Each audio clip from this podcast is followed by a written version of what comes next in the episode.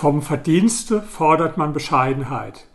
Aber diejenigen, die unbescheiden das Verdienst schmälern, werden mit Behagen angehört.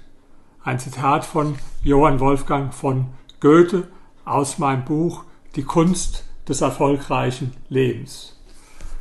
Ja, in diesem Buch sind viele Goethe-Zitate, aber das ist eines meiner Lieblingszitate und das können Sie immer wieder erleben.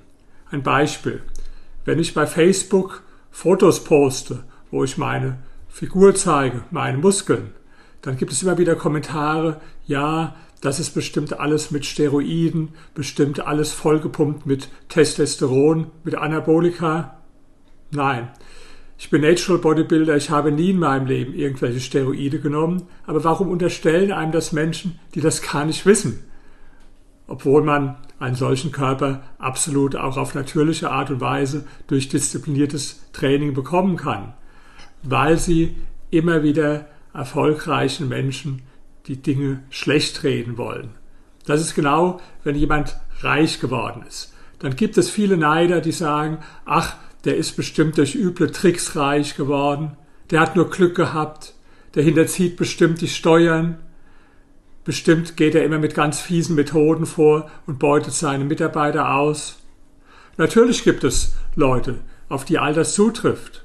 Natürlich gibt es Bodybuilder, leider auch nicht zu wenige, besonders im Leistungssport, die mit Anabolika nachhelfen. Und natürlich gibt es auch reiche Menschen, die Steuern hinterziehen. Aber warum wird das verallgemeinert? Warum diese Pauschalurteile? Das verrät eigentlich viel über die Leute, die so denken und so reden. Sie sind meistens selbst erfolglos. Sie können es nicht haben, sie können es nicht anderen gönnen, wenn sie erfolgreich sind. Deswegen müssen sie andere herunterziehen.